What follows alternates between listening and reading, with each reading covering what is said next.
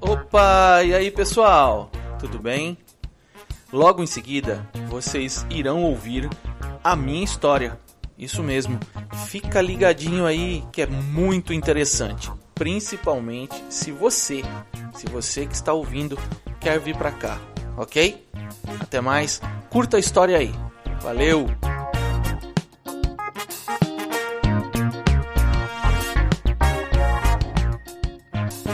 Brasileiro sai do Brasil, mas o Brasil não sai do brasileiro.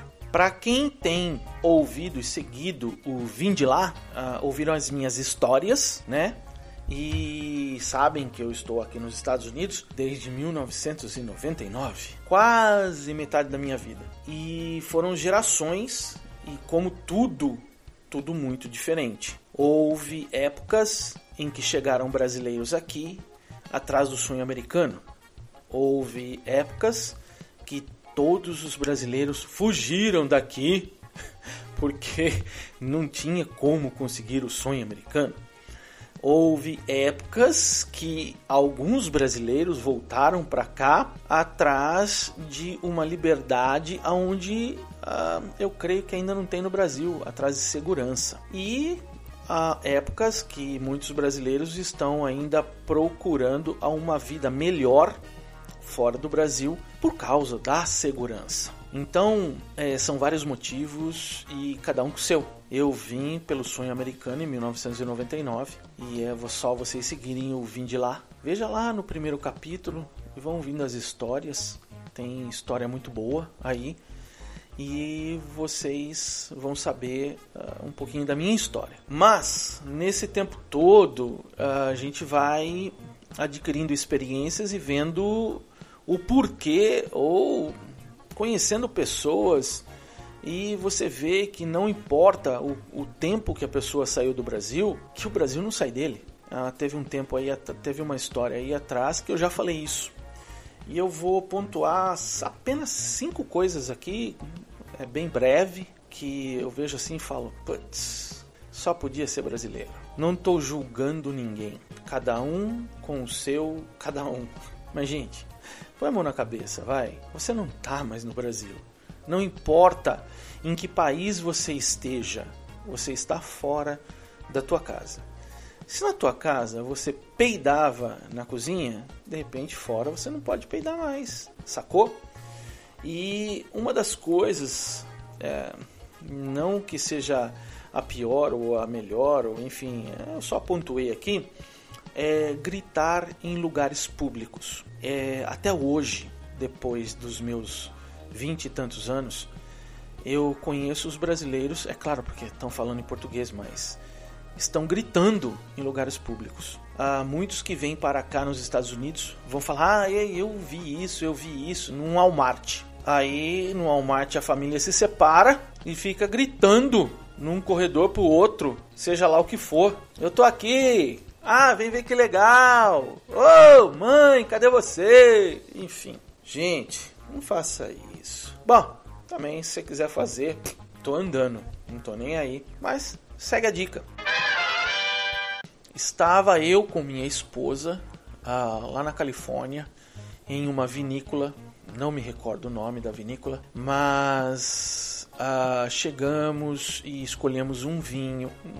Gente, era cedo, creio que 10, 10 e 30 da manhã, estávamos né, passeando pelas vinícolas e aí gostamos do lugar, gostamos uh, da recepção, gostamos da pessoa que nos recebeu, gostamos do vinhedo.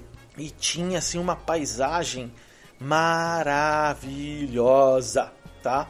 Mas estávamos sentados, ah, bom, pegamos o vinho, pegamos uma uma tábua de queijo, uh, sentamos em uma mesa para relax, apreciar a paisagem, o vinhedo maravilhoso, o sol assim atrás da, do, do pico, não era montanha, era um monte, era alguma coisa assim. A temperatura então, gente, aquela coisa que você vê em filme, assim você fala, nossa, que o pessoal tudo do lado de fora fazendo piquenique e tal. Poxa, maravilhoso Eu e ela, aí eu peguei.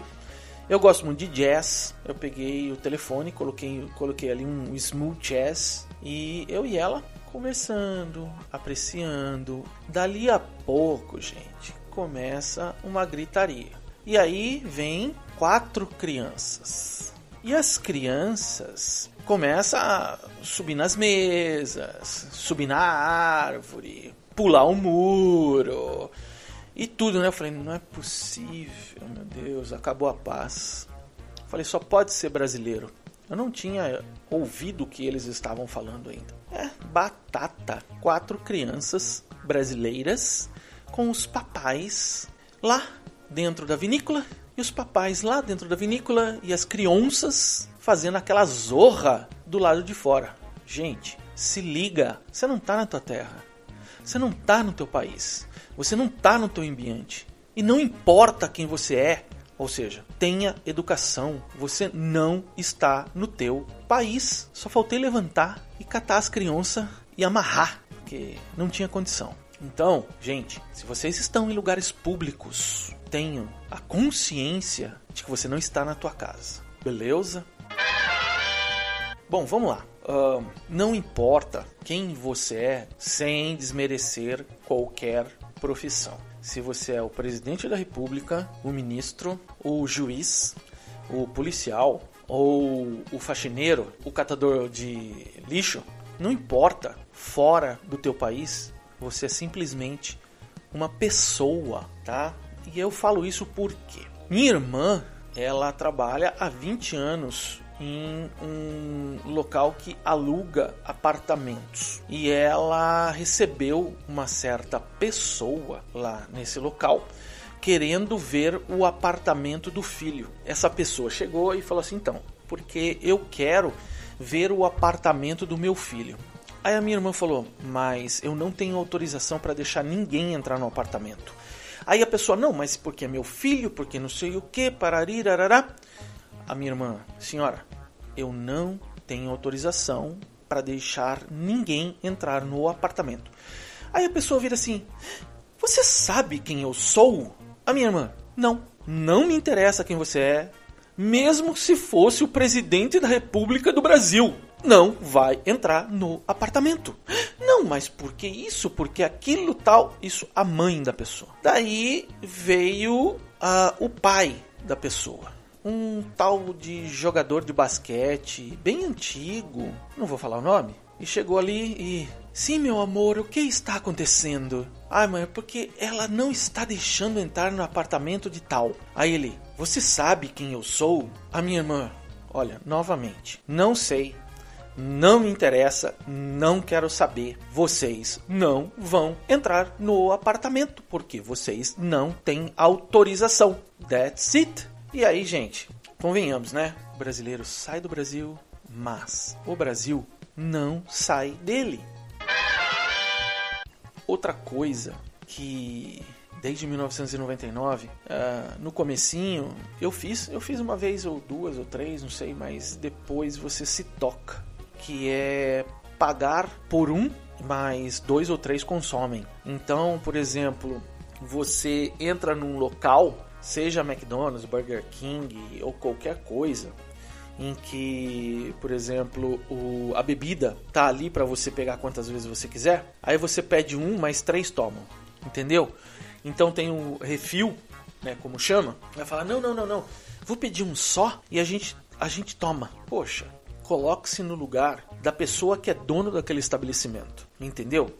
Existe lá o pequeno, o médio e o grande. Se você pede um grande e divide com o teu parceiro, com o teu amigo, seja lá quem for, beleza, é uma coisa.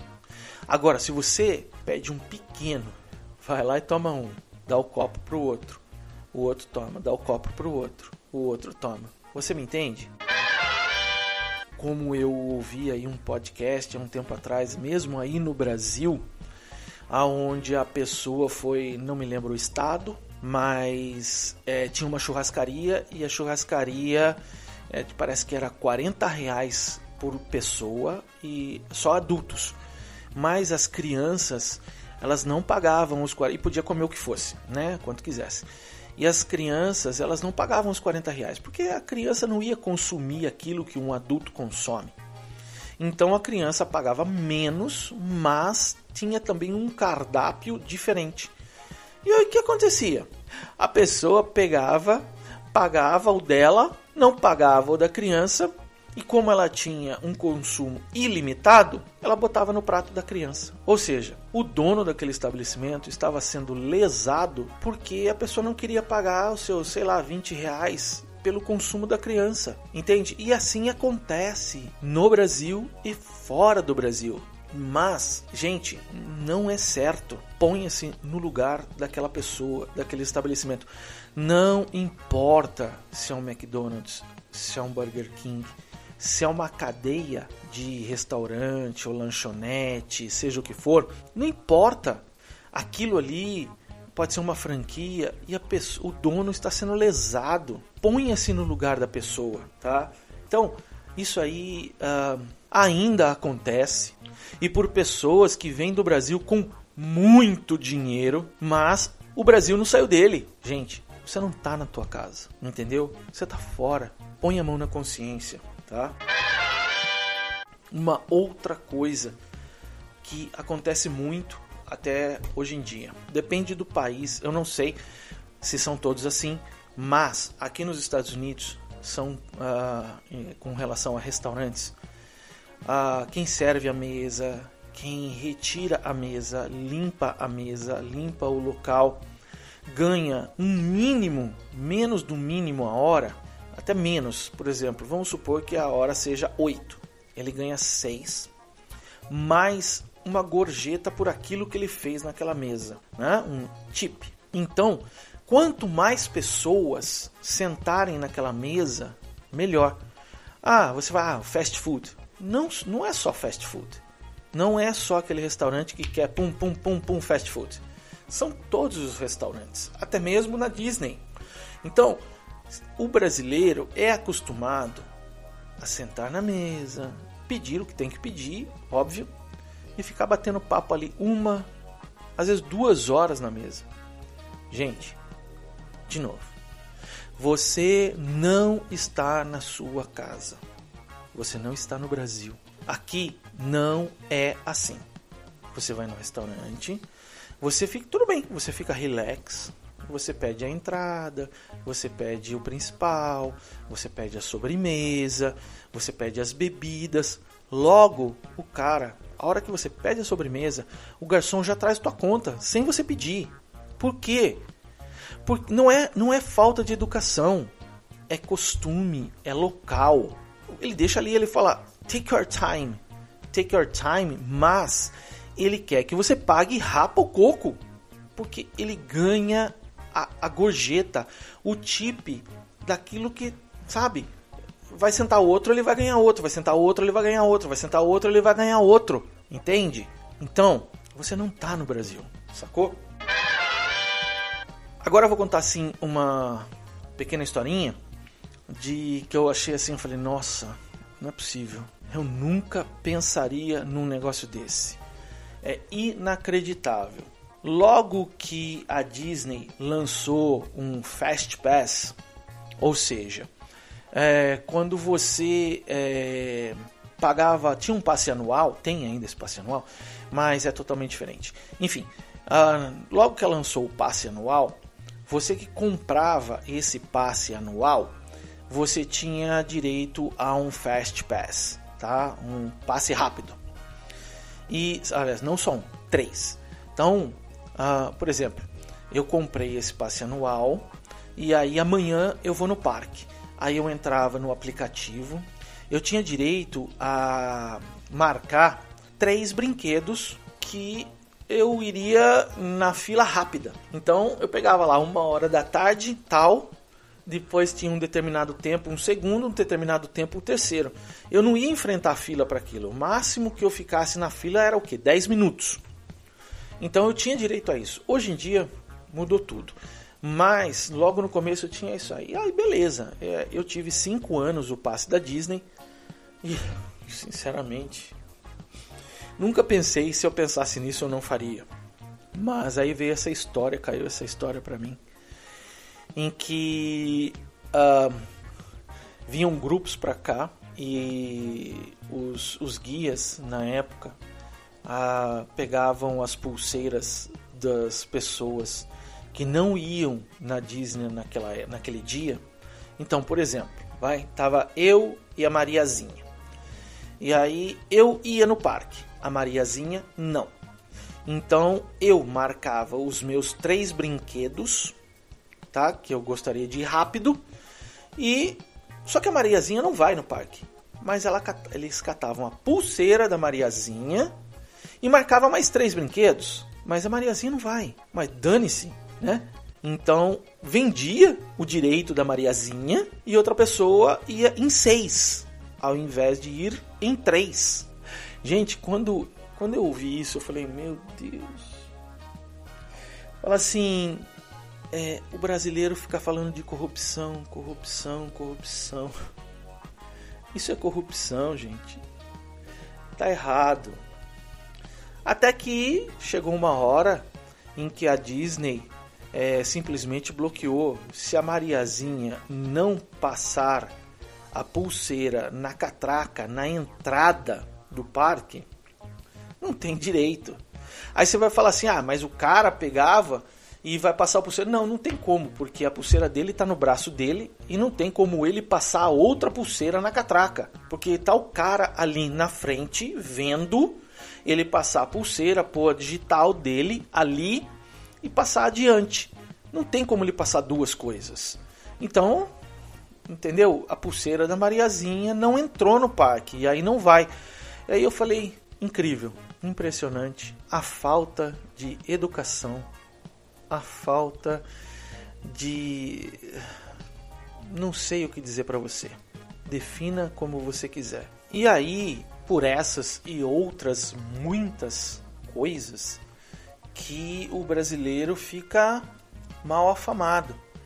Para quem não segue o podcast, tem várias outras histórias aí anteriores, tá? É, a história da minha irmã, por exemplo, da Adriana, que quando chegou aqui foi chantageada por uma pessoa que iria dedurar a minha irmã para imigração, porque ela parece que emprestou, não me lembro muito bem, ouça a história, mas ela emprestou uma grana para essa pessoa e a pessoa não queria pagar, ou ela vendeu o carro e a pessoa não queria pagar o carro, enfim. Hello, hello, então vou dedar você para imigração. Isso tem até hoje.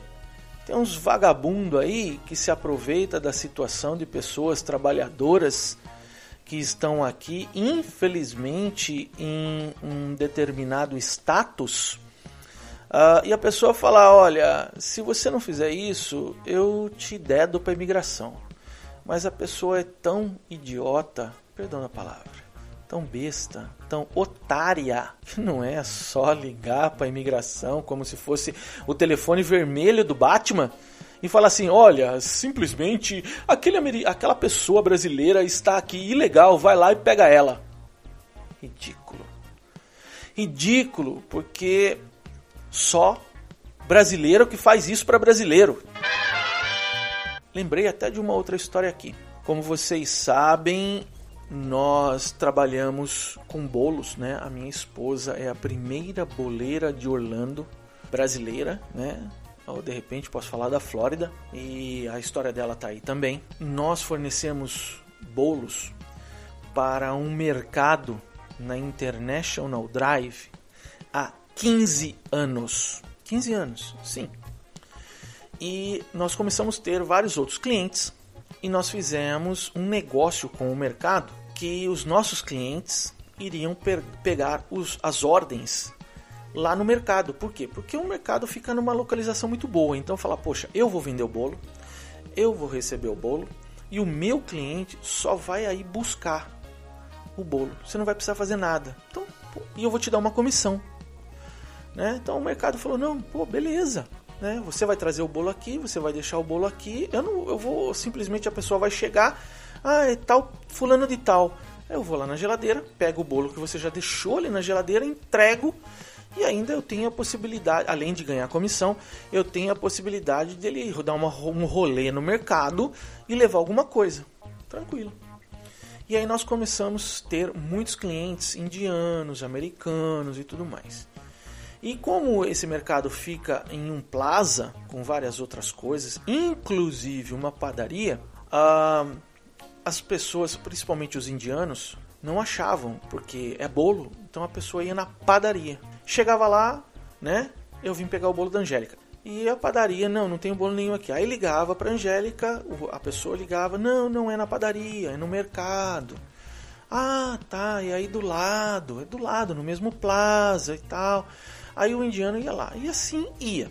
Aí eu resolvi, falei, poxa, vamos fazer uma placa grande e colocar no, no, no vidro do lado de dentro do mercado, aonde as pessoas vão olhar, ah, olha lá, né? É o, é a, o logo da Angélica, né? Nós somos a Yummy Cake, então é a, a Yummy Cake, ah, é aqui, o lugar é aqui, então vamos pegar o bolo aí, beleza?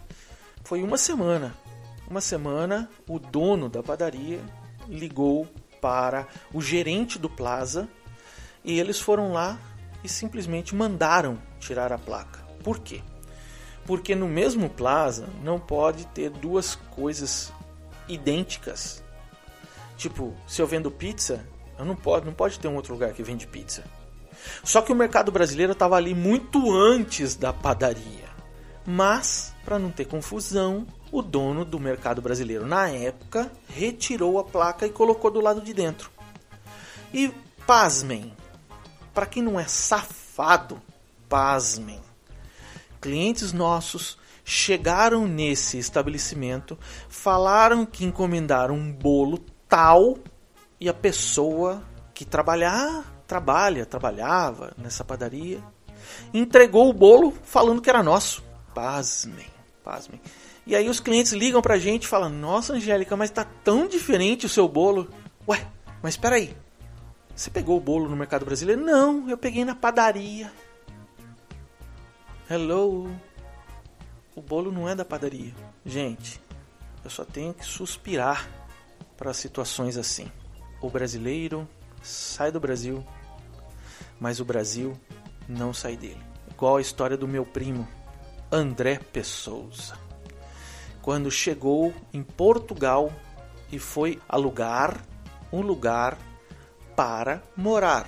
E o dono do local pediu seis meses adiantado, porque estava com saco cheio de levar calote e porrada de brasileiro. Pasmem.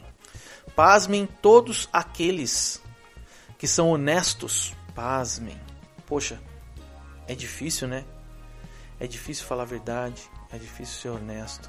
É difícil ficar com a cara limpa, sem contar para vocês histórias minhas de ajudar pessoas e depois essas pessoas querem te matar praticamente porque não foi feito do gosto ou da maneira ou do jeito ou como elas achavam que deveriam ser. Pasmem.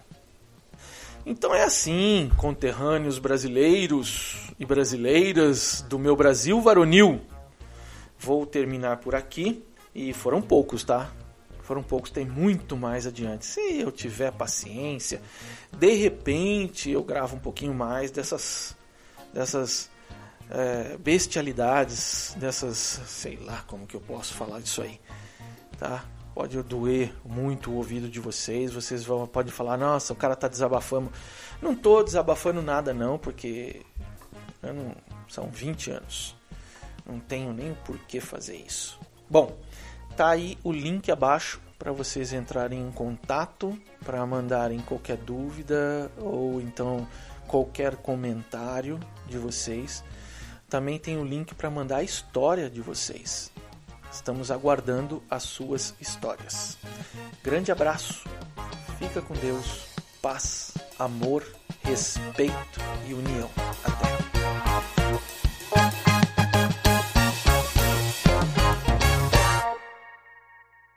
E aí, você gostou? Fica ligado aqui no Vim de Lá que toda semana terá uma história para você. E se você quiser compartilhar a sua história conosco, veja as instruções no link abaixo e mande para gente. Compartilhe uma história de experiência de vida, uma mudança de vida, uma história instrutiva, uma história engraçada ou educacional. Logo em seguida, você ouvirá um pequeno trecho da próxima história. Fica ligado aqui no Vinde Lá, toda semana com uma história para você. Eu tenho várias experiências profissionais na vida. Uma dessas idas e voltas eu também trabalhei no ramo de tanatopraxia, um agente funerário que é, exerce uma função específica dentro ali da funerária vou entrar em detalhes, senão você vai dar stop agora nesse áudio, porque vai ficar aterrorizante, né, a história. Mas vamos lá. Uma ferramenta que issa o corpo de uma mesa para outra. Essa ferramenta ela é colocada no teto sob umas correntes. Eu vi o corpo caído por sobre ele no chão, no meio daquela sala de preparação. E eu me assustei na, na hora até fiquei um pouco sem ação, porque o corpo estava literalmente em cima do rapaz.